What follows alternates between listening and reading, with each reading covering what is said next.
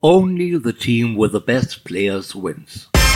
Das ist Inside Team Building, der Podcast zu People, Leadership und Change in Unternehmen. Ich bin Katharina Wolf, CEO von D-Level und hier sprechen wir darüber, wie man Menschen zu Mannschaften macht.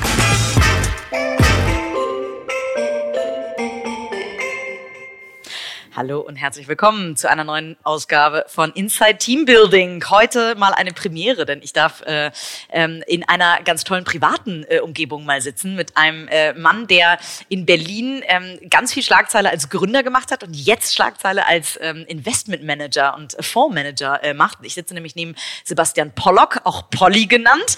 Lieber Polly, vielen Dank, dass ich bei dir sein darf. Ja, herzlich willkommen. So, Polly hat, äh, das muss man jetzt sagen, äh, warum diese riesen Ankündigung, hat Amorelie äh, gegründet, ähm, zusammen mit Lea Sophie Kramer, die ja ähm, so ein bisschen das Gesicht nach außen ähm, war von und ist von Amorelie, jetzt gerade ein paar Tage vor unserer Aufnahme gerade announced hat, dass sie selber rausgeht. Polly hat den Schritt schon vor anderthalb Jahren ungefähr gemacht, Anfang 2018 bist du, glaube ich, rausgegangen und jetzt wollen wir noch von dir ein bisschen natürlich die Hintergründe erfahren, wie waren die ganzen Wachstumsschwellen bei Amorelie? Und was machst du eigentlich heute? Also von daher, vielleicht fangen wir mal damit an. Sehr ähm, gerne, klar. Mit äh, tatsächlich mit der bisschen mit der Gründungsgeschichte von Amorelie. Ähm, wie haben Lea und du euch überhaupt gefunden? Also das war äh, nach meiner Zeit im Silicon Valley. Ich war erst äh, bei eVentures zwei Jahre, knapp zwei Jahre. Bin dann irgendwann 2012 zurückgekommen, weil ich gemerkt habe, ich will selber gründen. Also ich habe irgendwie diesen, diesen Gründervirus positiven Sinne, hatte ich äh, schon lange in mir und dann habe ich eben ja nach meiner Zeit als VC gesagt, ich, ich würde gerne selber gründen, bin aus San Francisco zurückgekommen nach Berlin und äh, habe mir da ganz viele Gedanken gemacht, hatte auch viele Ideen, habe ich aber auch immer sehr schnell festgestellt, dass die alle nicht so gut waren. Und äh, dann kam tatsächlich Fifty Shades of Grey, gerade als Buch raus, wurde echt ja mehrere hunderte Millionen Male verkauft und äh, ich habe äh, sehr schnell gemeinsam mit Lea dann gesehen, ja, das ist eigentlich äh, ist ja irre, also es wird sogar mehr verkauft als Harry Potter, da muss irgendwas dran sein. und dann haben wir uns das mal ein bisschen gemeinsam angeschaut und haben dann eigentlich gesagt, ja, das ist eigentlich ist doch wirklich ganz spannend. Also wenn du dir online irgendwie Klamotten kaufst, dann denkst du direkt an Zalando. Ähm, wenn du an Online-Reisen kaufen denkst oder Reisen buchen denkst, dann ja, kommt direkt irgendwo Expedia und Co. in den Kopf. Aber was ist eigentlich, wenn ich was für meine Beziehung, für mein Liebesleben machen will? Und da gab es einfach nichts. Und dann haben wir gesagt, ja gut, das Einzige, was es gibt, ist A, offline, B, sieht richtig schäbig aus. Und C ist irgendwie auch noch für eine ganz andere Zielgruppe und vertreibt auch nochmal ganz andere Produkte als das, was wir dann letztendlich äh, online im Sortiment hatten. Sondern wir haben dann gesagt, ja, warum ist das eigentlich nicht online? Warum ist es nicht für die Cosmopolitan und Vogue Zielgruppe, also eher auch weiblich geprägt. 60 ähm, Prozent unserer Kunden sind ja auch, also Amorelis-Kunden sind ja auch ähm, weiblich. Ähm, ja, und warum sieht das eigentlich nicht schön aus, äh, so wie ein Zalando und Co., sondern äh, ja, äh, wollten eben raus aus dieser, aus diesem Bahnhofsviertel-Stil und dann haben wir losgelegt, Ende 2012. Ja, und dann fast forward ein paar Jahre, also fünfeinhalb, ungefähr bin ich dann rausgegangen, äh, nachdem wir gerade am ProSieben verkauft hatten. Äh, ja, genau. Das war jetzt vor anderthalb Jahren. Und jetzt, ja, heute Wahnsinn. sitzen wir hier. Ja, irre. Also, ich meine, da muss man wirklich sagen, eine echte Erfolgsgeschichte. Du bist rausgegangen, ähm, bevor wir gleich noch mal ein bisschen tiefer in die fünfeinhalb Jahre gucken, du bist rausgegangen und hast deine Firma wirklich in, in, in, in bestem Zustand quasi hinterlassen. Ich glaube, sonst ist es auch schwer, das eigene Baby, also es ist wahrscheinlich sowieso schwer, das eigene Baby zu verlassen, aber ähm, wahrscheinlich noch schwerer, wenn, wenn vielleicht gerade eine Schieflage da ist. Ähm, ihr habt brillante Umsätze gemacht, ihr seid profitabel zu dem, also hochprofitabel zu dem Zeitpunkt gewesen, was wahrscheinlich ProSieben auch sehr gefreut gefreut hat. Ja. Ähm, von daher, vielleicht kannst du mal so ein bisschen eure Herangehensweise erzählen. Das ist jetzt so ein bisschen der Geschäftsmodellaspekt, sage ich mal. Ähm, wusstet ihr, als ihr das aufgebaut habt, von vornherein, dass ihr das zu einem profitablen Case aufbauen wollt, sprich, also jeder möchte einen profitablen Case schaffen, nicht jeder schafft es, ähm, aber es gibt ja sehr viele Modelle, die erstmal ganz viel auf Reichweite gehen. Klar, mhm. logisch E-Commerce nicht unbedingt, aber wie seid ihr da rangegangen? Wie habt ihr das geschafft, dass es am Ende aufgegangen ist? Also, äh, wie bei jedem Modell stand es natürlich auch schon bei, am Anfang bei uns im Pitch, dass wir irgendwann mal profitabel werden wollen. Ähm, genau, und der Hockeystick hinten an. genau. Ist, äh, glaube ich, wir sind einer der wenigen Fälle, wo das tatsächlich A geklappt hat und B irgendwie dann auch schneller als gedacht.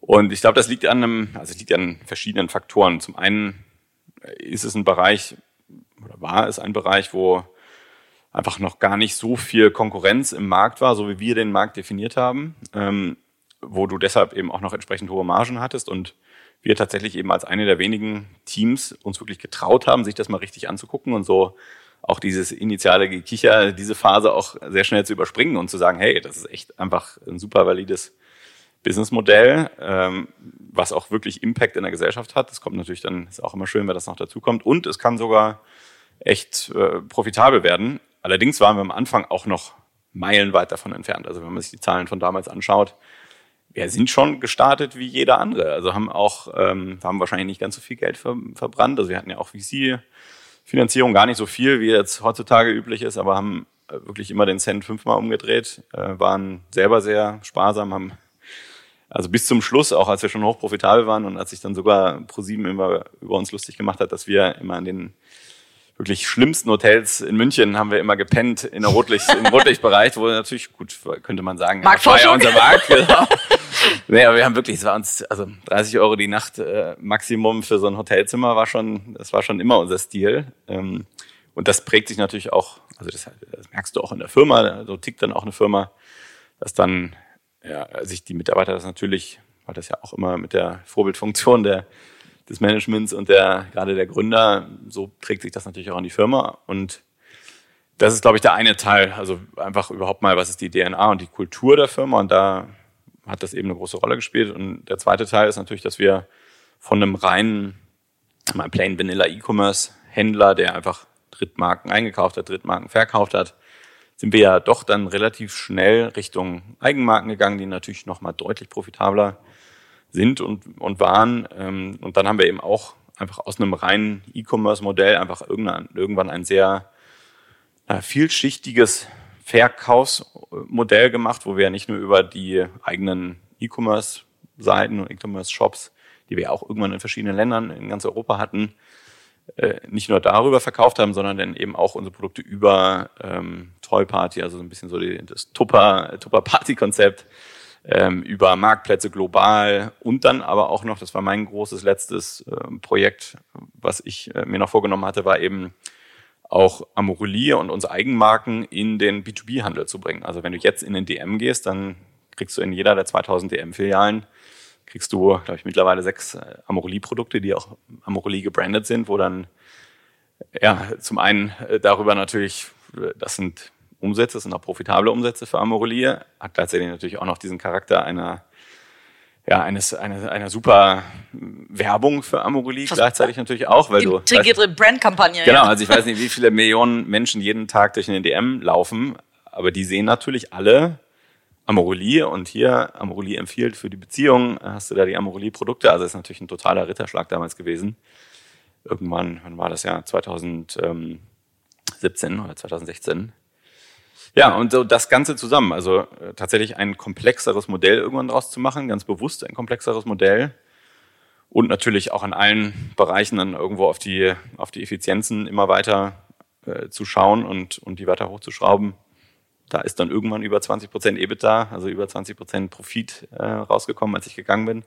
Das ist eben schon gesagt. Äh, also ich bin im März 2018, also jetzt vor anderthalb Jahren, bin ich eben rausgegangen im sehr guten ähm, und hatten da eben dann gerade knapp 60 Millionen Umsatz gemacht, über 20 Prozent EBITDA, also wirklich auch, auch super Zahlen. Gleichzeitig mit einem Team von über 100 Leuten, die echt alle ja, sehr starke Filmkultur und, und äh, ja, richtig, richtig, richtig starkes Team, was wir eben auch aufgebaut haben über die Jahre.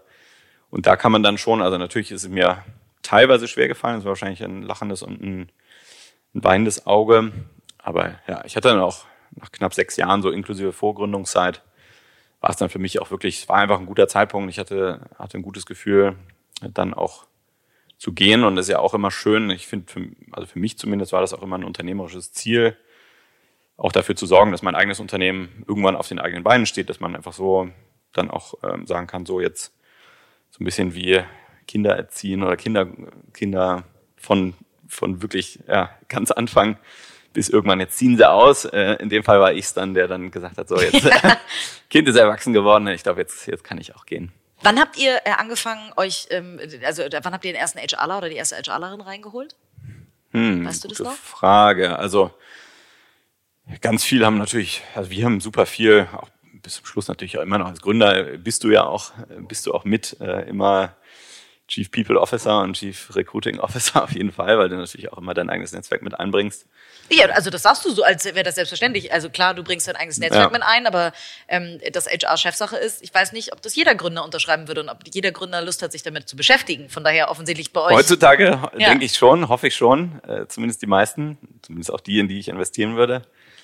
Ja, auf jeden Fall. Ähm, ja, aber ich, also ich kann es dir nicht mehr ganz genau sagen, aber ich denke, dass wir, also wie gesagt, das erste Jahr sind wir echt sehr, sehr unternehmerisch gefahren. Und äh, weiß ich gar nicht mehr, wie, wie das dann genau gelaufen ist, aber ich glaube, so spätestens am Ende des ersten Jahres werden wir auf jeden Fall eine, eine fixe Stelle gehabt haben, aber auch, auch da zu spät. Also ich glaube, dass du mit einem richtig, äh, richtig guten HR-Team, richtig gute, richtig guten Recruiter oder Recruiterin ist halt unglaublich wichtig. Und du, ja, äh, letztendlich ist das, ist das Team das, was den Unterschied macht. Und konstant dafür zu sorgen, gerade als CEO, äh, CEO und als, als Gründer, hast du ja, du hast limitierte, aber dafür sehr wichtige Aufträge. Also du musst das Thema People, also wirklich dafür zu sorgen, dass die richtigen Leute in der richtigen Position sind und dass die eben auch idealerweise in dieser Position Vorreiter sind und dich hinterherziehen als Company und eben äh, ja, nicht hinterhergeschleppt werden müssen. Das ist mal Nummer eins. Äh, klar, Strategie, Cash, das sind so, sind ja mit die wichtigsten Themen, die du hast und dann vielleicht noch irgendwie gewisse Business Development Deals oder das, was auch immer, wo du glaubst, dass du einfach gut drin bist, ähm, sei es jetzt Product, sei es Marketing, wie auch immer. Aber ja, dazu gehört eben aus meiner Sicht total das Thema People und dazu gehört eben auch Recruiting und dazu gehört dann wiederum äh, im nächsten Schritt auch wirklich ein fähiges People-Team zu haben. Ich meine, Recruiting ist ja, ist ja nur ein Teil davon, aber wirklich dieses Culture-Thema, äh, Team weiterbilden und eben dafür sorgen, dass, dass auch coole, gute neue Leute äh, dann auf den offenen Positionen auch gestafft werden. Jetzt springen wir kurz mal eine ganz kleine Schleife schon vorweg. Du investierst jetzt in Startups. Kannst ja. du dir vorstellen, ähm, bevor wir gleich noch mal ein bisschen erklären, was du genau äh, jetzt machst, ähm, kannst du dir vorstellen, dass demnächst Teams auf euch zukommen werden, wo ein Chief People Officer mit im Gründerteam ist? Ja, ja, total. Also ich habe es so dediziert noch nicht gesehen.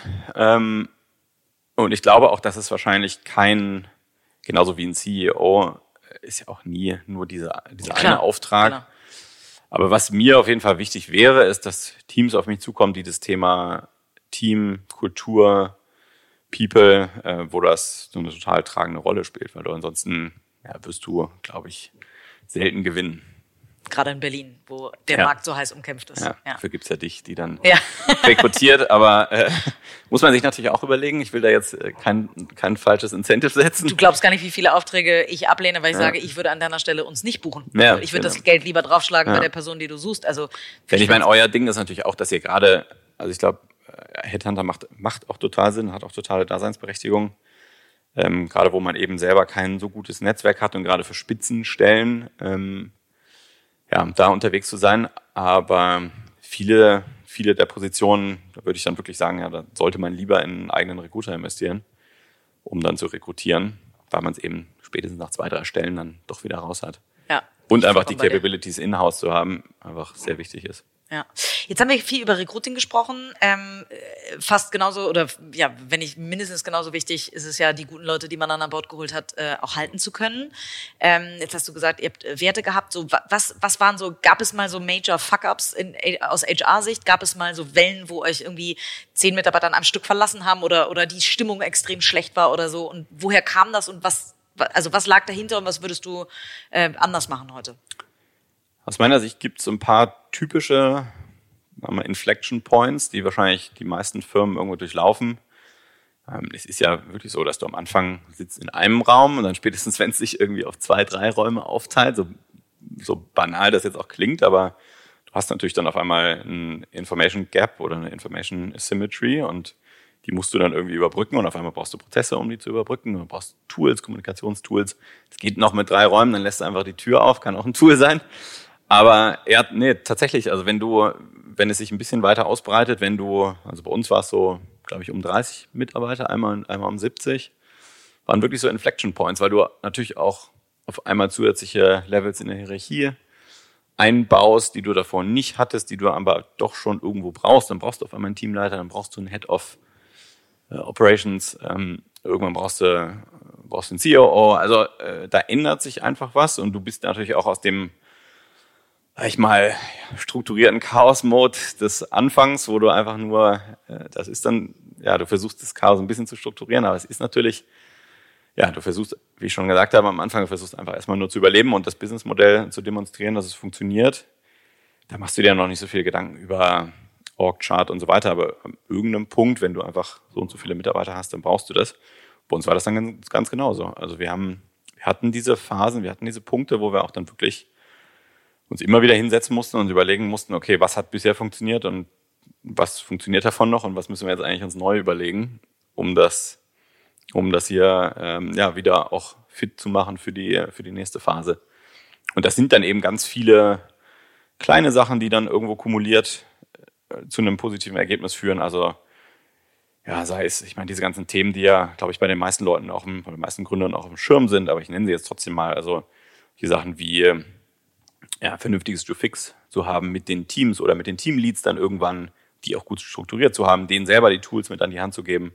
Dass die vorbereitet sind. Dass sie, das ist ja genau. immer so was, das sagen alle und dann, ja. schleift es sich trotzdem wieder ein, dass unvorbereitete Meetings stattfinden. Ne? Ja, genau. Und dann und dafür, wie auch immer man das dann operativ umsetzt, bei uns waren es dann, oder bei mir waren es dann in meinen Teams, waren es häufig dann das offene Trello-Board, wo dann, äh, wo der Teamlead und ich ja, haben uns immer montags getroffen und dann gab es die Themen, die sowieso immer recurring waren. Dann gab es Sachen, die sie oder er äh, draufgepackt hat und dann meine Themen, die ich dann mit Vorlauf drauf hatte. Und dann sind wir einfach durch diese Themen gegangen.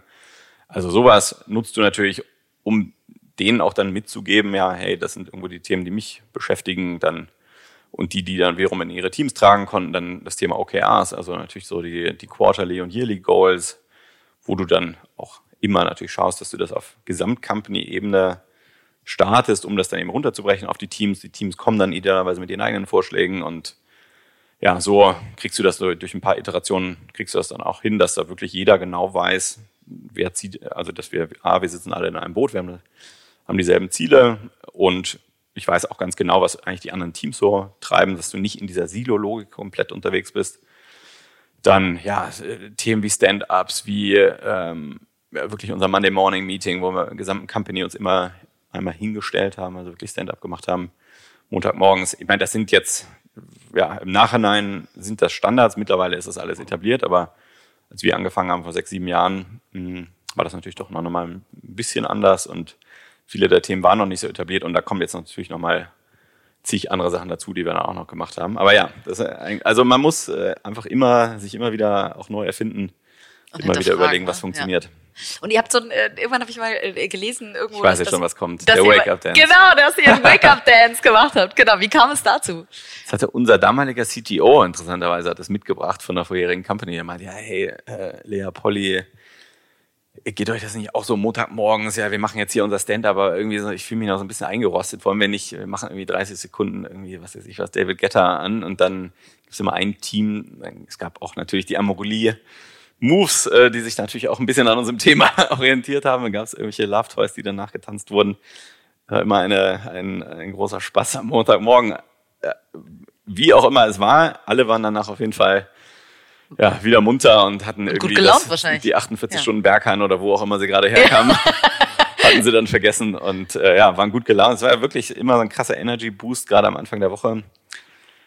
Ja, genau, das war unser Morelli Wake Up Dance. Ist immer noch jeden Montag, glaube ich. Cool. Habt, gab es irgendwann mal so einen totalen Fehlheier, also wo ihr gemerkt habt, ähm, jetzt nicht vielleicht nur fachlich, das hm. gibt es wahrscheinlich immer mal, aber wo ihr gemerkt habt, so, puh, da passt das mit der Kultur überhaupt nicht? Ja, ja. Und also, wie seid ihr damit umgegangen? Solche Fehler haben wir natürlich, haben wir auf jeden Fall äh, gemacht. Ähm, ich glaube, das, was mir dann, also da habe ich so verschiedene, verschiedene äh, Sachen, die mir immer im Kopf geblieben sind, wie man über solche Situationen nachdenken kann. Zum einen ist es auf jeden Fall so, dass, dass äh, die, die eine faule Kartoffel immer den gesamten Kartoffelsack infiziert. Also ist schon ein Thema, wo man, wo wir sehr schnell in den meisten Fällen auch dann gehandelt haben. Und was Fälle, wo wir Was war schnell? Also wann habt ihr es gemerkt? Äh, Auch so, wenn jemand anfängt, irgendwie noch in der Probezeit oder später oder und wie schnell habt ihr dann jemanden oder wie schnell hast du Also wir haben mal vers- wir haben-?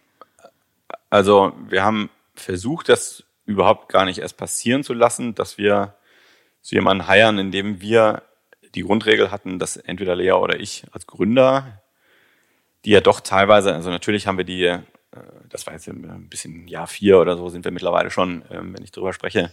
Also wir haben das von Anfang an so gemacht, aber irgendwann waren wir natürlich trotzdem als Co-CEOs waren wir immer noch drin in den, also immer natürlich drin in den funktionalen Themen, aber so der ganz, der ganz äh, operative, schlimme Schmerz des, des Day-to-Day-Businesses, den vielleicht einer unserer C-Levels gerade hatte, den haben wir mitgefühlt, aber wir waren trotzdem auf Gründerebene und auf Co-CEO-Ebene trotzdem, natürlich trotzdem nochmal, ja, sag ich mal, ein, ein Layer davon nochmal entfernt und konnten insofern eher nochmal, wenn wir dann eben dieses letzte Gespräch mit Kandidaten geführt haben, können wir eben doch nochmal sagen, hey, ja, das würde funktional, würde das diesen Pain gerade stillen, aber wir glauben einfach nicht, dass diese Person in die Firma passt, kulturell. Insofern, es tut uns leid, liebe, lieber, wie auch immer, ähm, äh. Philippa, Bertrand äh, äh, und Co. Ja, ihr müsst da leider, muss da doch nochmal äh, zurückgehen und neu oder weiter heiern, weil das einfach, das passt nicht. Und wir hatten mal eine Phase, wo wir das nicht gemacht haben, ein paar Monate, und da habe ich, wir beide, Lea und ich, äh, und auch das gesamte Team, haben schon gemerkt, dass da eben basierend auf diesem, auf diesem funktionalen, ähm, ja, auf der funktionalen Notwendigkeit teilweise geheiert wurde, aber dann so ein bisschen das, die, auch die kulturelle Dimension da ein bisschen vielleicht in den Hintergrund gerückt ist. Das heißt, damit habt ihr ja eigentlich, ne, das sage ich immer, warum sind wir Headhunter selber für uns so schlecht im, im Recruiting? Sind wir nämlich tatsächlich fast alle ähm, äh, und können das für, für Kunden so gut, weil wir es weil halt entemotionalisiert Ja, machen. richtig, ja. So, das heißt, ihr habt äh, entemotionalisiert ähm, äh, die, die Einstellung und habt gesagt, also Beziehungsweise wir waren hochemotional, weil wir genau, insbesondere klar. eben dem, Ja. der gesamten Firma und der, der Emotion, Kultur und Team verpflichtet waren. Aber nicht der an der Emotion. Stelle, aber nicht der Not- Emotion, diesen genau. Ich muss das jetzt, Ja, genau, ich muss jetzt hier diese eine äh, Schwachstelle muss ich jetzt irgendwie kitten. Ja, das gab es dann eben nicht. Aber ja, äh, so um die ursprüngliche Frage zu beantworten, ich meine, wir haben, da haben wir sicher, auch, also insbesondere Lea und ich haben da auch äh, viele Hires selber getätigt, wo wir dann im Nachhinein doch gemerkt haben, hm, nee, ist es jetzt irgendwie doch nicht. Und spätestens in der Sekunde, also da kommt dann jetzt so dieser, äh, das habe ich mal, ich weiß gar nicht, von wem wir das mal aufgeschnappt haben, aber auch mal der, also wenn mir die Person sagen würde, ich kündige und ich nicht das Gefühl habe, dass ich dafür kämpfe, dass die Person nicht kündigt, dann muss ich mir auf jeden Fall mal anfangen, Gedanken zu machen. Also das war auch wie so eine Heuristik, die wir dann Schön. ab und zu mal bei so ein paar Fragezeichen haben wir uns dann immer, haben wir uns das gefragt. Ja, und ich meine, das Thema, gerade wenn es irgendwo sehr aus dem, nicht aus dem, aus dem operativen das Problem herrührte, dass wir das Gefühl hatten, okay, Job Description matcht irgendwie jetzt gerade nicht mit dem, was die Person hier gerade macht. Das kann man ja ändern. Da kann man sich eben wieder, das ist auch wieder eine Founder-Aufgabe oder C-Level-Aufgabe, eben dann immer zu überlegen, okay, haben wir denn andere, also können wir das, wie können wir das eigentlich ändern, dass auf einmal das, was wir von der Person, das, was die Person mitbringt, dass das auch einfach zur Rolle passt, dann kannst du ja auch die Rolle ändern. Aber was du eben nicht machen kannst, ist, wenn die Person einfach nicht zur Kultur passt, also wirklich einfach eine, die, ähm, ja, das, was wir am Anfang gesagt haben, äh, wo du einfach das Gefühl hast, dass, die steckt auch gerade diese, die, die Firma ähm, und die Kultur wird hier gerade infiziert, dann muss man unverzüglich handeln. Ja. Ähm, du hast, äh, also das ganze HR-Thema, Team-Thema, du hast ähm, äh, Business Development, du hast Produkt, du hast Operations Ja. und als Gründer steckst du überall drin. Ja. Ähm, du hast vorhin die ganzen Bereiche genannt. Ähm, das, das klingt immer so wie, also und ne, wir, ich bin ja auch Gründerin, bin auch, auch, auch einer Dienstleistung, aber ich habe immer das Gefühl, ich komme morgens ins Büro, schmeiße 20 Bälle in die Luft und mein Job ist es eigentlich nur, dass am Ende des Tages, auch wenn ich keine Ahnung habe wie, aber keiner runtergefallen ist.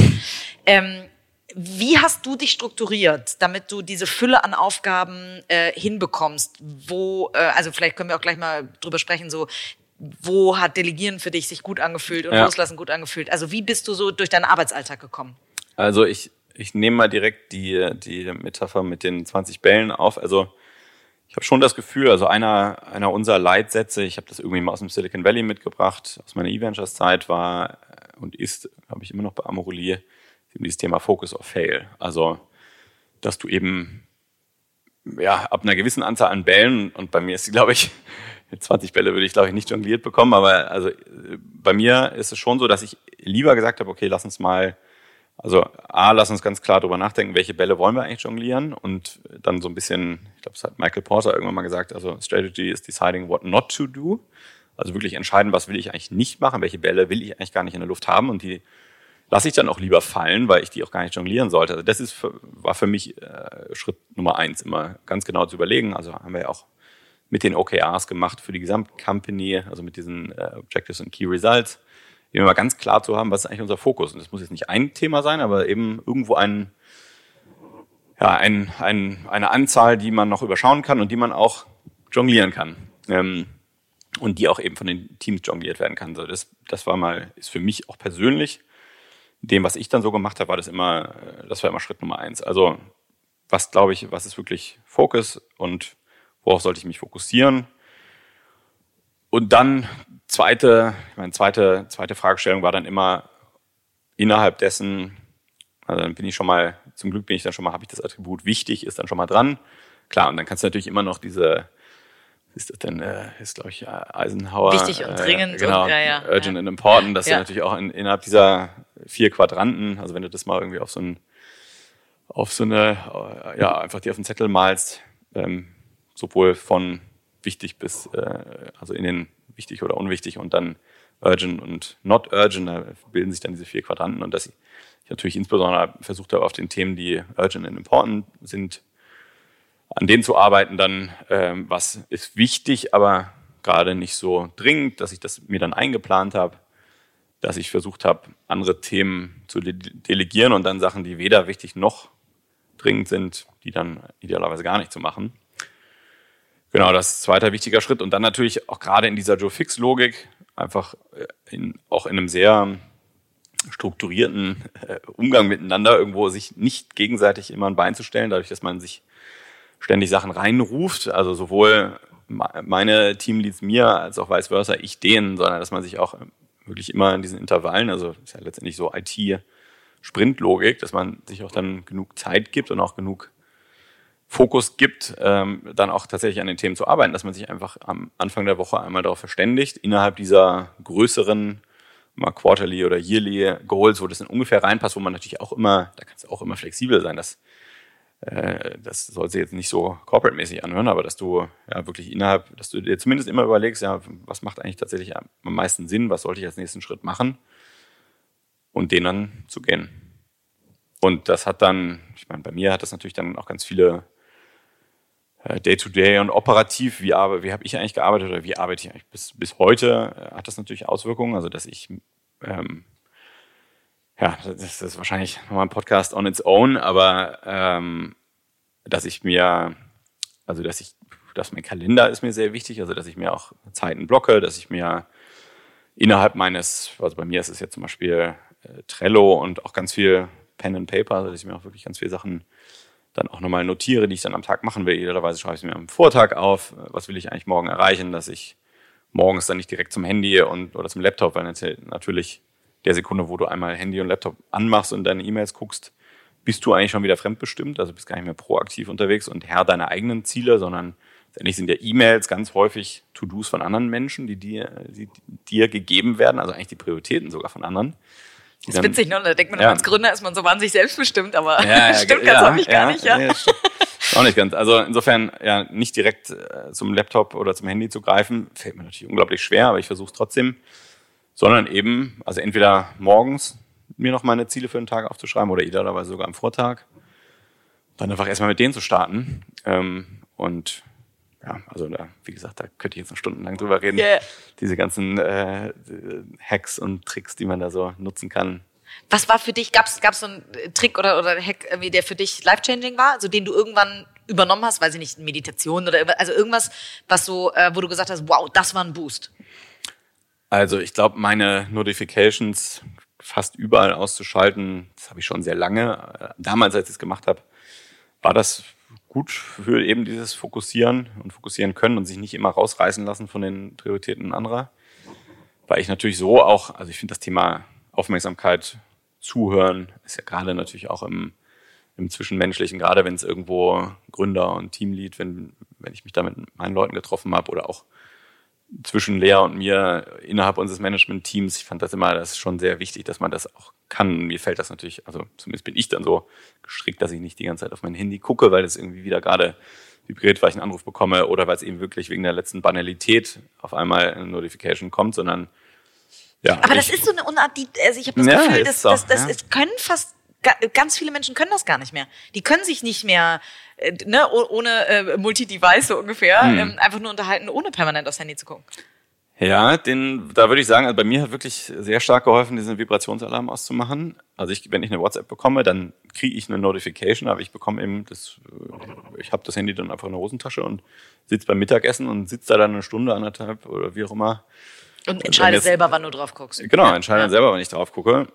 Weil ich schon, äh, dazu ist natürlich aber auch wieder wichtig, ähm, dass man klare Kommunikationshierarchien oder Kommunikationspyramiden definiert, das ich auch immer gemacht habe mit jedem Team, mit dem ich gearbeitet habe. Also jeder wusste, dass wenn es wirklich dringend ist, ähm, dann ruft man mich einfach an, dann kriege ich das auch mit, dann vibriert das Handy auch.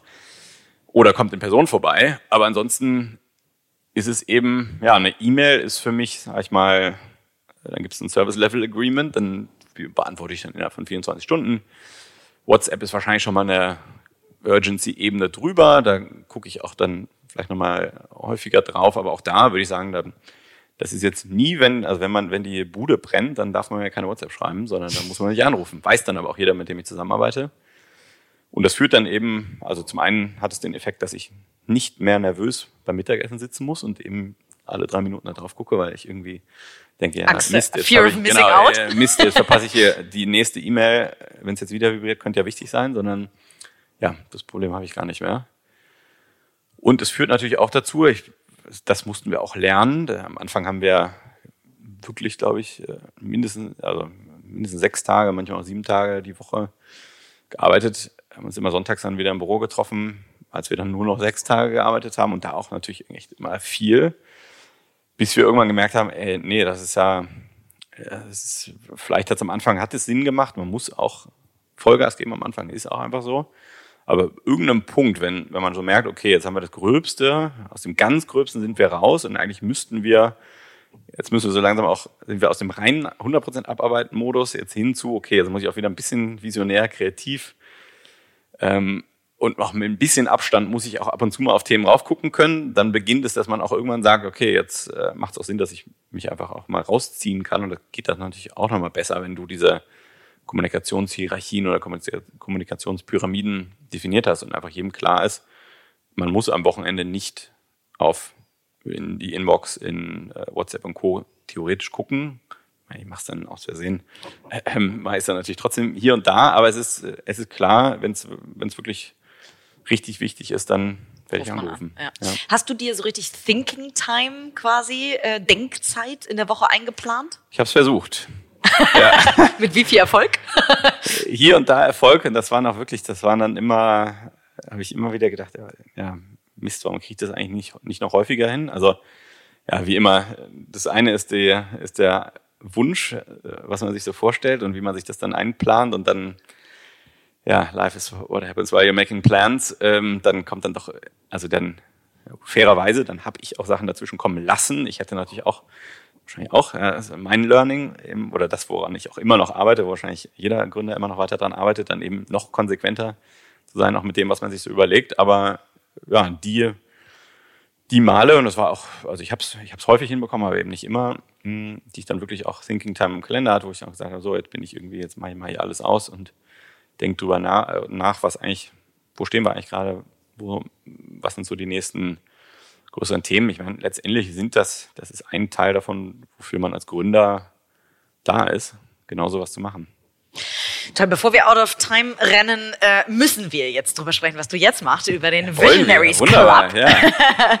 Ähm, du hast tatsächlich, äh, machen wir den Übergang, äh, nachdem du im März 2018 rausgegangen bist, Ja. Mhm. hast du dir eine echte Auszeit genommen. Ähm, äh, du hast vorhin ähm, so ein bisschen beim Vorgespräch so schön gesagt, die, äh, die Deadline schön nach unten setzen. Ähm, was meinst du damit? Genau, also es ist ausnahmsweise ist keine Deadline, wo man dann äh, wo man sagt, so bis dahin muss irgendwas passieren, sondern ich, ich muss bis dahin entspannen. ja, genau, das wäre okay, super stimmt, ja, genau, so, so, das, so könnte man die Deadline auch definieren, aber bei mir war es tatsächlich so, dass ich, ich habe mit ganz vielen Gründern auch davor gesprochen, wo ich dann, ich bin ja mit langem Vorlauf, bin ich auch rausgegangen. Ich glaube, neun Monate vorher hatten wir uns das gemeinsam auch überlegt mit ProSieben, Lea und ich und ähm, dann ja, habe ich mit vielen Gründern gesprochen, die auch irgendwann mal ihren Exit hatten, rausgegangen sind und die haben also, ey Polly, äh, du musst auf jeden Fall, gib dir eine Deadline nach unten. Also ich hatte jetzt tatsächlich, ich habe gesagt, mindestens sechs Monate will ich einfach schauen, dass ich ja idealerweise wenig mit Business zu tun habe. Ich habe parallel immer noch weiter meine Angel Investments gemacht, äh, bin ja auch bei ein paar Fonds investiert. Das habe ich immer noch weiter gemacht und ich habe auch hier und da natürlich, äh, also ich dazu mag ich Unternehmertum auch einfach viel zu gerne, als dass ich mich da komplett rausgehalten hätte. Aber ich habe wirklich mal versucht, einfach mindestens sechs Monate, bei mir waren es dann knapp neun, einfach mal so ein bisschen an meiner Live-Bucketlist zu arbeiten. Also ich war, was habe ich da so gemacht? Ich habe Monate im Restaurant in der Küche gearbeitet. Also Geil. wirklich von ja, Gemüse schnibbeln, kiloweise am Anfang, bis sie mir so langsam ein bisschen mehr zugetraut haben. Dann habe ich irgendwie so. Warum das? Warum war das auf deiner Bucketlist? Also eigentlich stand das mal unter der Prämisse Kochen lernen. Ähm, und ich, gut, ich gehe sehr gerne essen. Ich fand irgendwie auch Gastronomie schon immer spannend. Und wahrscheinlich hege ich auch diesen von vielen gehegten Traum, irgendwie mal entweder mal im Leben eine Bar oder ein Restaurant, zumindest ein kleiner Shareholder zu sein. Insofern, ich, ich wollte mir das einfach mal von innen angucken. Und dann habe ich über den damaligen Amorelli CTO, ähm, dessen Bruder Küchenchef im Dämon hier im Montbijou Park ist, da war ich dann in der Küche ganzen Oktober letzten Jahres. Und ja, irgendwann haben sie mich auch wirklich komplette Gerichte machen lassen, die dann auch tatsächlich an Gäste Toll. ausgegeben wurden. Ja, es war echt ein spannender Monat, sehr anstrengender Monat. Also ich habe ja immer gedacht, ja, hier äh, Gründen ist äh, super Multitasking und anstrengend. Ist es auch, aber ich muss sagen, Hochachtung vor jedem Koch da draußen, weil das schon, äh, also was die an Multitasking da äh, zustande bringen, was die für ein Stresslevel ausgesetzt sind. Das Ganze natürlich, ich meine, ich bin ja sitze dann vor meinem Laptop den ganzen Tag, äh, als sowohl als, na gut, nicht den ganzen Tag, aber du weißt ja, was ich meine schon. Ja. Man verbringt ja schon als Gründer, aber auch als Investor sehr viel Zeit sitzend und die natürlich, also auch ich dann irgendwie zwölf Stunden stehend, Stunde Mittagspause mal, irgendwann nachmittags und ansonsten, ja, bist du die ganze Zeit im Dauereinsatz, wirst da auch ordentlich mal rund gemacht, wenn es gerade mal nicht so läuft und dann hier Performance und so weiter. Das war schon, war sehr krass. Also das habe ich gemacht. Dann mal zehn Tage meditieren, komplett schweigen, also ohne irgendeine Form der Kommunikation. Ich hätte dich nicht angucken dürfen, ich hätte nicht, so wie ich es jetzt gerade mache, Gestik, Mimik, No-Go, oh kein Lesen, kein Schreiben, kein Wahnsinn. Sport. Ja, es war, war sehr krass. Also war auch eine der Sachen, vor denen ich wirklich mich am meisten gefürchtet habe. So, es war so auf meiner Scary Bucket List war das ja, tatsächlich. Na gut, ich glaube, ähm, Bungee Jumping habe ich am meisten Schiss vor, aber direkt Hast danach. Hast du auch gemacht? Oh, wow. Nee, das habe ich nicht gemacht. Also, okay. Skydiving habe ich gemacht. Bungee Jumping weiß ich nicht, ob ich das äh, mich irgendwann mal trauen werde, aber ähm, ja, äh, diese Meditation zehn Tage ist ja schon viel. Also es ist wirklich um vier Uhr morgens aufstehen, geweckt werden, äh, ab 4.30 Uhr meditieren, den ganzen Tag ein paar Unterbrechungen, aber eben auch da wieder kein angucken, nicht lesen, nicht schreiben. Insbesondere hat mich komischerweise dieses, das, ich hatte ja dann doch, obwohl das eigentlich bei der Meditation ist, eigentlich anders gedacht, man soll eigentlich nichts denken. Ich habe natürlich trotzdem hier und da kamen dann doch irgendwelche Sachen in mir hoch, wo ich gedacht habe, oh, das muss ich jetzt unbedingt aufschreiben, sonst vergesse ich das. Und dann war ich irgendwann so verzweifelt, dass ich gesagt habe, nee, okay, ich habe alles abgegeben. Ich konnte nicht schreiben, hatte nichts. Und dann habe ich irgendwann eine Aspirinpackung auseinandergerissen. Mit einer kleinen Pinzette habe ich dann da wirklich wie Nein. so ein Steinzeitmensch, habe ich dann da so ein paar Stichwörter eingeritzt an Sachen, die ich nicht vergessen wollte. Na genau, also das war eine sehr spannende, intensive Erfahrung, so mal äh, Bootcamp für, für den Kopf zu machen ja, dann noch dies und das, Iran äh, und Balkan Roadtrip und ähm, ja, echt viele Sachen gemacht, viel unterwegs gewesen natürlich. War ein schönes Jahr, äh, schöne neun Monate. Und dann hatte ich aber auch während der Zeit, habe ich dann eben auch angefangen, mir mit, mit Robert Lacher, mit meinem Mitgründer jetzt bei Visionaries Club, viele Gedanken darüber zu machen, was eigentlich für uns beide so in Zukunft ansteht. Und dann. Ihr wusstet, ihr wolltet was zusammen machen und ihr wusstet aber noch nicht, in welcher Form und äh, ob es ein Fonds oder wie auch immer ist. Also wir kennen uns schon sehr lange. Also kennen uns, glaube ich, einfach als Freunde schon jetzt seit sechs, sieben, acht Jahren. Ähm, ich war bei ihm auch im ersten Fonds investiert, also bei, bei La Familia. Und das fand ich schon immer sehr cool, was sie da machen. Er hat mich da auch äh, immer versucht, dann ja, so aktiv wie es ging, eben auch zu involvieren. Also habe da haben da gemeinsam Investments gemacht, die ich dann als Angel gefunden habe, wo dann La Familia als, als Lead mit reingegangen ist. Also ähm, eben Roberts erster Fonds. Äh, habe viel versucht, auch im Portfolio ein bisschen Mentoring und Coaching zu machen. Und als dann da sich abgezeichnet hat, dass so die, die Investmentperiode sehr erfolgreich dann demnächst abgeschlossen sein würde, haben wir dann eben überlegt, ja, wie sieht's denn eigentlich aus in Zukunft? Die beiden, ähm, die den Fonds, den, den ersten Fonds gemeinsam gemacht haben, die haben gesagt, auch, ich glaube, wir wir gucken mal, ob es da irgendwie auch andere Teamkonstellationen gibt. Und ja, Robert und ich haben uns dann eben letztes Jahr zusammengetan und haben uns dann ganz viele Gedanken darüber gemacht. Was, ja, was, was wollen wir eigentlich so im Leben? Was macht uns eigentlich glücklich? Äh, was können wir gut? Was können wir nicht so gut? Und insbesondere natürlich uns auch den aktuellen Markt mal angeschaut und dann dieses Konzept entwickelt für Visionaries Club, also wo wir auch ganz, auf ganz viel aufgebaut haben, ähm, was wir jeweils als Investoren ähm, und als Unternehmer, beide, also Robert ist auch ehemaliger Unternehmer, was wir da so alles gesehen haben und bauen jetzt eben einen sehr unternehmerischen Fonds. Wir sehen uns ja auch, also wir sind Unternehmer, bauen jetzt als Unternehmer einen Fonds ähm, und da haben wir eben ja, insbesondere sehr spannende Investoren im Fonds mit drin. Also wir haben ausschließlich smarte Investoren, auf der einen Seite aus der Digitalgründerwelt, also mittlerweile 13 Unicorn-Founder, wow. die bei uns investiert sind.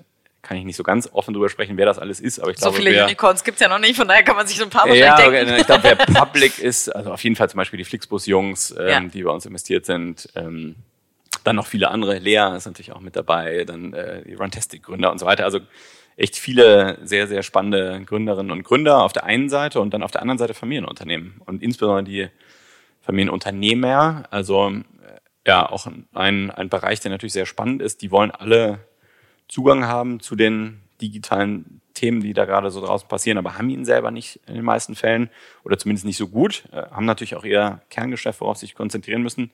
Und gleichzeitig ist es für unsere Portfoliofirmen, weil wir eben, wir investieren groß, größtenteils in B2B, Themen für die ist es natürlich unglaublich spannend, mit diesen ganzen Familienunternehmen in Kontakt zu kommen und eben in denen sehr natürlich, sehr, ohne dass es so ein bisschen so ein Verkaufen ist, sondern einfach auf sehr natürliche Art und Weise, weil wir eben Teil, das ist eben Teil einer Community, in der dann auch unsere Portfoliogründer sind, ähm, sich da kennenzulernen und dann eben auch in Geschäftsbeziehungen miteinander zu treten, da Umsätze zu machen, vielleicht da einen potenziellen Co-Investor oder sogar ähm, Käufer zu haben, den man einfach auf sehr natürliche, persönliche Art und Weise kennenlernt, auch schon sehr früh, weil wir eben auch ein, ein, äh, ein wichtiger Teil dessen, was wir machen, ist zu sagen, wir, in, wir involvieren auch unsere Familienunternehmer und auch die Digitalgründer, die, die gerade, wo es passt und wo wir auch denken, dass es inhaltlich sinnvoll ist, die involvieren wir auch schon relativ früh, auch wenn wir in der Deal-Auswahl sind. Dann ähm, schauen wir, wenn wir uns ein Logistikthema anschauen, dann würden wir einen Felix Fieger anrufen, der mit Fieger, also einer der, der Marktführer in Europa für das Thema Logistik ist äh, und würden natürlich dann eben nicht nur auf meine sechs Jahre Logistikerfahrung bei Amorelie zurückgreifen, sondern auf, ich weiß gar nicht, wie alt die sind, 150 Jahre Familienerfahrung Cool. äh, in der, in der Familie und im Familienunternehmen Fiege. Jetzt mal ein Beispiel Fiege. Und das Ganze setzt sich natürlich fort, weil wir ganz viele produzierende Unternehmen bei uns dabei haben, ähm, die natürlich auch alle sich mit diesen Themen beschäftigen und alle total interessiert daran sind, sich mit diesen neuen Themen zu beschäftigen und ähm, ja, wir dessen, wir de deshalb so für die so ein bisschen dieser Zugang in diese Welt sind und andersrum. Und in was für Startups investiert ihr? Wie frühphasig, wie spätphasig geht ihr rein? Also wir investieren, äh, wir investieren, wir haben zwei unterschiedliche Strategien, investieren aus zwei Funds, die wir aber, also wir managen es als einen Fonds. Ähm, wir haben einmal einen Pre-Seed und Seed Fund, das heißt, da sind wir wirklich, wollen wir das erste Kapital mit wahrscheinlich Angels an der Seite sein, die in die Firmen investiert, was natürlich auch gerade für uns beide, für Robert und mich als, als Unternehmer auch sehr spannend ist. Dann gerade natürlich auch die ganzen Learnings, die wir gemacht haben, aber auch gerade die Learnings der Digitalgründer, die bei uns investiert sind, da auch natürlich sehr früh weitergeben zu können. Also was sind so Best Practice, aber auch gerade was sind Worst Practices. Ähm, das ist das eine, da sind wir eben gerne Lead oder Co-Lead, ähm, investieren auch gerne mit anderen Investoren zusammen. Und dann gibt's noch einen etwas spätphasigeren Fonds, äh, wo wir dann insbesondere in Series B-Runden dann als, als Co-Investor auftreten, wo wir dann gerade mit globalen Top-Fonds wie ähm, Sequoia, Benchmark, Atomico, Excel und Co. dann eben co-investieren, also wo wir dann eher unser Industrienetzwerk einbringen, dieser ganzen Familienunternehmen und so für die einen, einen großen Wert schaffen, ähm, also für den, sowohl für die Portfoliofirma als auch für unsere Co-Investoren, Atomico etc. und die uns dann eben ja, als, als kleineren, quasi so ein bisschen so Micro-Growth-Fund noch mit in die Runde reinnehmen, wo fast kein anderer äh, Growth Fund mit reinkommen würde, weil wir eben auf einmal, ja, wir sind dann komplementär unterwegs und eben nicht kompetitiv. Und diese beiden Strategien verfolgen wir und das alles eben immer mit diesem Kern dieser ja echt smarten und sehr engagierten und involvierten Investoren, die bei uns im Fonds investiert sind und eben natürlich auch mit unserer Gründer-DNA, die wir selber mitbringen. Und jetzt hast du vorhin äh, gesagt, du würdest äh, das ein oder andere Thema HR-seitig anders machen, wenn du nochmal äh, gründen würdest. Ähm, wie viel gibst du da den Gründern mit, beziehungsweise was ist dir wichtig in Bezug auf HR-Themen bei den Startups, wo ihr investiert? Gut, da gucken wir uns natürlich immer sehr viel an. Also zum einen, also klar, ich meine, wir, wir lernen das komplette Team kennen, wir holen uns ganz viele Referenzen von Leuten, die schon mal mit denen zusammengearbeitet haben. Ähm, wir schauen uns dann auch, und das ist dann, geht dann eher so Richtung Hard Facts, sage ich jetzt mal. Wir gucken uns natürlich auch an, wie sind eigentlich die, wie ist das Equity, also wie sind die Anteile verteilt, also in diesem sogenannten Cap Table, wo wir uns ja, wo man immer genau sieht, wer hält eigentlich welche Anteile, das gucken wir uns sehr früh auch an, weil wir natürlich immer wollen, dass nicht nur, also zum einen wollen wir, A, äh, ja, Gründer müssen echt einen Großteil der Firma halten. Wir mögen es nicht so gerne, wenn es da jemanden gibt, der dann von Anfang an eigentlich schon in der Mehrheit ist und eigentlich sind die Gründer nur so ein bisschen angestellte Gründer. Das ist ja, finde ich sehr problematisch, weil du natürlich, du wirst da einen riesen Auf und Ab erleben und du das muss dein musst Baby da max, sein. das ja. muss dein Baby sein, genau. So, also das ist das eine, dann äh, das zweite ist natürlich auch, dass nicht nur die Gründer, sondern auch das Management-Team ausreichend incentiviert sind. Das heißt, da gucken wir uns natürlich auch immer diese Themen wie ESOP, also diese Employee Stock Option Programme, gucken wir uns dann an, wie viel ist da eigentlich drin, wie viel ist schon ausgegeben, an wen eigentlich, wie viel ist noch offen, kriegen es eigentlich hin, so auch ausreichende Incentivierung zu schaffen für gerade für den zukünftigen Hiring-Plan. Das bringt mich ja auch schon zum nächsten Thema. Was ist eigentlich Orgchart jetzt gerade? Wo soll eigentlich die Reise hingehen? Was planen die eigentlich? Und wie denken die auch drüber nach? Da kannst du ja auch ganz viel, also die Themen, über die wir am Anfang gesprochen haben. Gibt es einen Recruiter? Gibt es ein HR-Team? Ähm, wie stellen sie sich eigentlich äh, dieses Thema in Zukunft vor? Ja, und dann, äh, wenn die Company schon ein bisschen weiter ist, dann gibt es natürlich auch nochmal viele andere spannende Metriken, die man sich anschauen kann. Also wie viel der neuen Einstellungen kommen eigentlich von Empfehlungen, die aus dem eigenen Team kommen. Finde ich auch immer ein sehr positives Zeichen. Also wenn ich Lust habe, bei einer Firma zu arbeiten, dann habe ich auch Lust, die, diesen Arbeitgeber auch als solchen zu empfehlen. Also das finde ich auch immer eine spannende Metrik. Ähm, und dann natürlich empfehle ich auch immer, auch eines der Learnings, auch was für uns sehr wichtig war, was wir äh, irgendwann eingeführt haben und dann bis zum Schluss nicht aufgehört haben oder jetzt auch, was bei Amorelli jetzt auch immer noch läuft, ist eben dass du so einen regelmäßigen Pulscheck hast. Da gibt's ja auch coole Tools. Also wir haben damals Office Vibe genutzt. Ich habe mir jetzt auch sagen lassen, Picon sei sehr gut. Ähm, das habe ich selber noch nicht ausprobiert, aber äh, das habe ich neulich auch mal gehört. also da gibt's aber eine ganze Fülle an, die kosten dann 100 Dollar oder weniger im Monat, die lohnen sich aber total. Das, und da kriegst du wirklich dann äh, ganz automatisiert, jede Woche gibst du einen Pulscheck, jeder klickt irgendwie auf fünf Fragen gibt, klickt er dann fünfmal auf Antworten und du hast aber, nachdem du das eine Weile gemacht hast, hast du wirklich eine statistisch signifikante Auswertung darüber, in welchen Bereichen und welchen Teams das eigentlich hakt. Also solche Sachen gucke ich mir natürlich auch an. Wie entwickelt sich, sich das eigentlich über die Zeit? Ähm, und da versuche ich natürlich auch gerade als Gründer, dem das Thema immer sehr am Herzen lag, auch gerade mit meinen Portfoliogründern dann auch sehr intensiv zusammenzuarbeiten und natürlich sowieso in einem absoluten Vertrauensverhältnis äh, zu arbeiten und auch ja dann gerade das versuchen weiterzugeben, was ich eben so alles gelernt habe. Ähm, da dann nicht als derjenige, der dann der Investor ist, der dann sagt, oh ja, ist ja schlecht, sondern eher, okay, super spannend, lass mal gemeinsam reinbohren und verstehen, woran das liegt. Und dann hier, da habe ich übrigens damals, das war mein Learning da und da, ja, das, das habe ich so erlebt. Vielleicht ist es ja relevant für dich. Also da eher dann wirklich als, als total unterstützender Investor dann gerade bei solchen Themen auch unterwegs zu sein. Glaubst du, dass in Zukunft, also aktuell, zumindest meine Wahrnehmung, guckt sich kein Investor an, ähm, vielleicht jetzt Early Stage vielleicht auch ein bisschen verfrüht, aber zumindest bei Later Stage äh, äh, Finanzierungsrunden guckt sich keiner an, wie ist denn die HR aufgestellt? Also wer, wer ist, äh, weiß ich nicht, VP People and Talent, hm. was auch immer. Ähm, äh, einer der Geschäftsführer, nicht von den, nicht, nicht einer der Gründer, aber einer der Geschäftsführer von, von Home24 hat immer gesagt, wenn wir, die haben eine ganz tolle HRlerin, Nina Noll, ähm, irgendwann geheiert, ähm, äh, einer, äh, äh, ein Key Takeaway war, ähm, wenn ich nochmal das machen würde, würde ich eine, eine Nina früher ja. holen. Würde ich auch machen. Genau, so. Und, und, Ja. und da frage ich mich, ähm, äh, würdest du gerne in Zukunft ähm, als Investor oder würdest du von Startups gerne sehen, dass diese Besetzungen eine größere Rolle spielen und, und dass die auch in eine Art Due Diligence, in eine Bewertung mit einfließen? Also wir schauen uns das auch an. Also insofern, ich, ich wünsche mir das nicht nur, sondern ich schaue auch wirklich aktiv drauf, dass das so ist.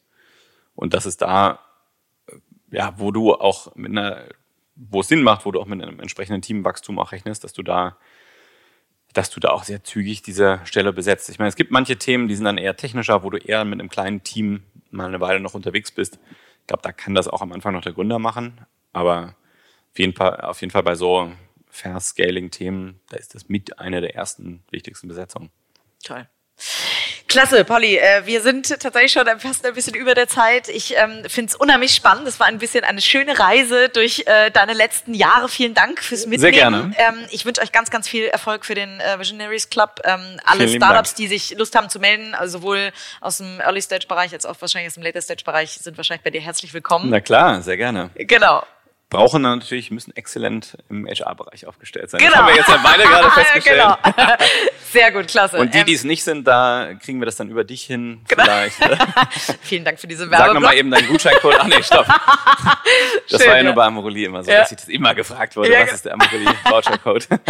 Sehr cool, toll. Polly, vielen, vielen Dank. Und ähm, ja, ich würde sagen, in zwei, drei Jahren setzen wir uns wieder hin und äh, machen einfach einen Recap. Perfekt. Vielen Dank. Vielen lieben Dank.